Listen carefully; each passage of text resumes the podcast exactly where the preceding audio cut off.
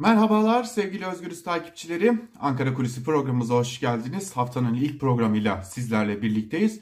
Malum geçtiğimiz haftayı tatsız kapatmıştık. Tatsız da açıyoruz. Ee, zira Rusya ve Ukrayna arasında adını doğru koymak gerekirse artık ki Türkiye'nin de Türkiye'den yetkililerin de adını koyduğu biçimde bir savaş yaşanıyor.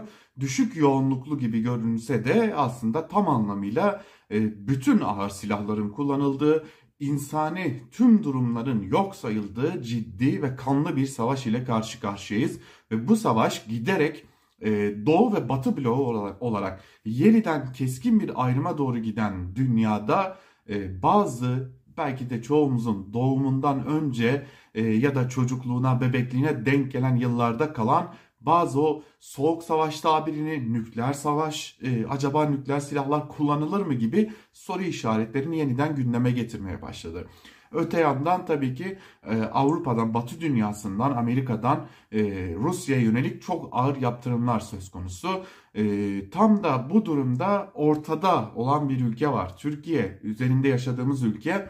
Ne yapacak sorusu ciddi bir soru işareti. Zira Türkiye'de e, hala e, tonu düşük, dikkatli olan yani tam anlamıyla ciddi bir şekilde bir tarafı daha fazla desteklemeyen e, açıklamalar geliyor ve bu Türkiye'nin bir denge politikası mı güttüğü sorularını gündeme getiriyor. Aslında bunun cevabı hepimizin de gördüğü üzere evet.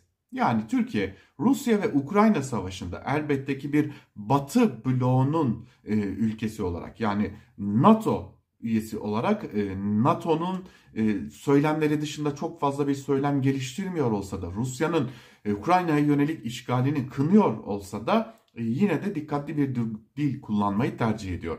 Peki iktidar ne düşünüyor? Yani iktidar kanadından temsilcileri, milletvekilleri neler biliyorlar? Malum Bakanlar Kurulu toplantısı sonrası karşımıza acaba e, ne gibi açıklamalarla çıkılacak? Buna karşın e, neler geliyor kulaklarına? Bu sorular merak, merak ediliyor.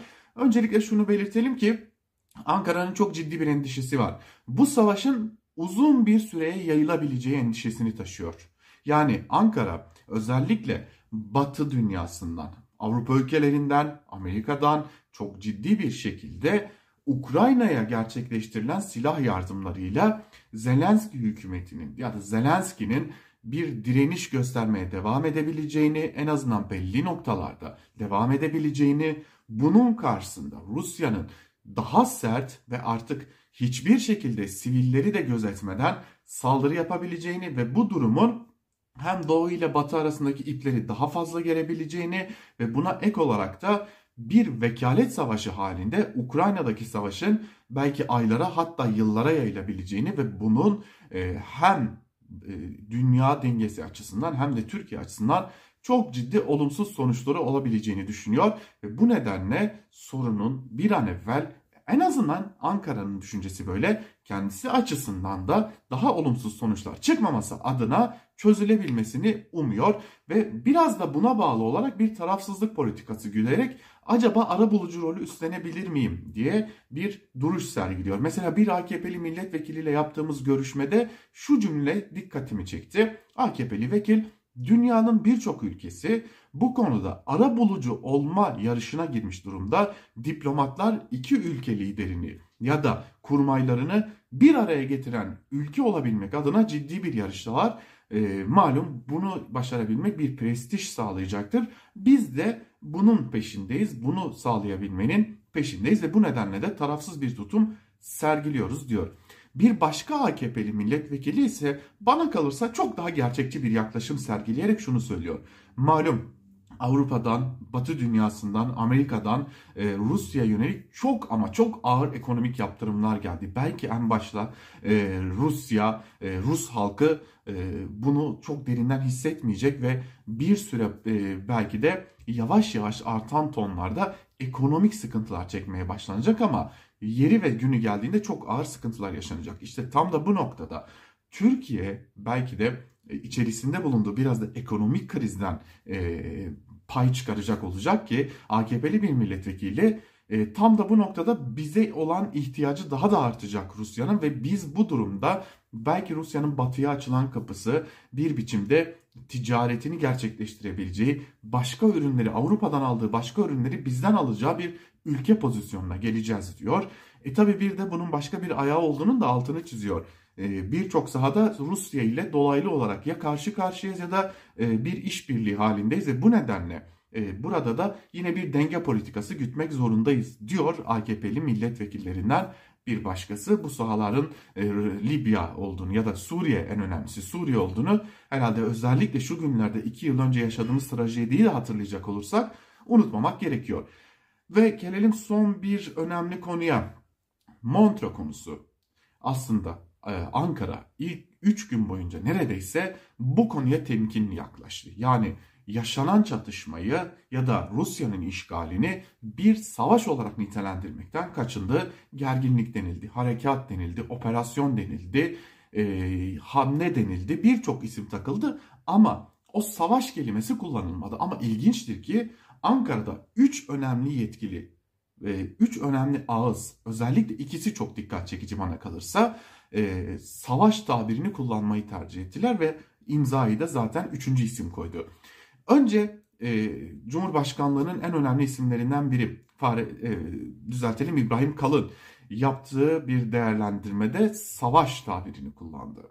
Ardından Cumhurbaşkanlığı İletişim Başkanı e, Fahrettin Altun yine savaş tabirini kullandı ve bu tweetlerini bir de İngilizce olarak attı.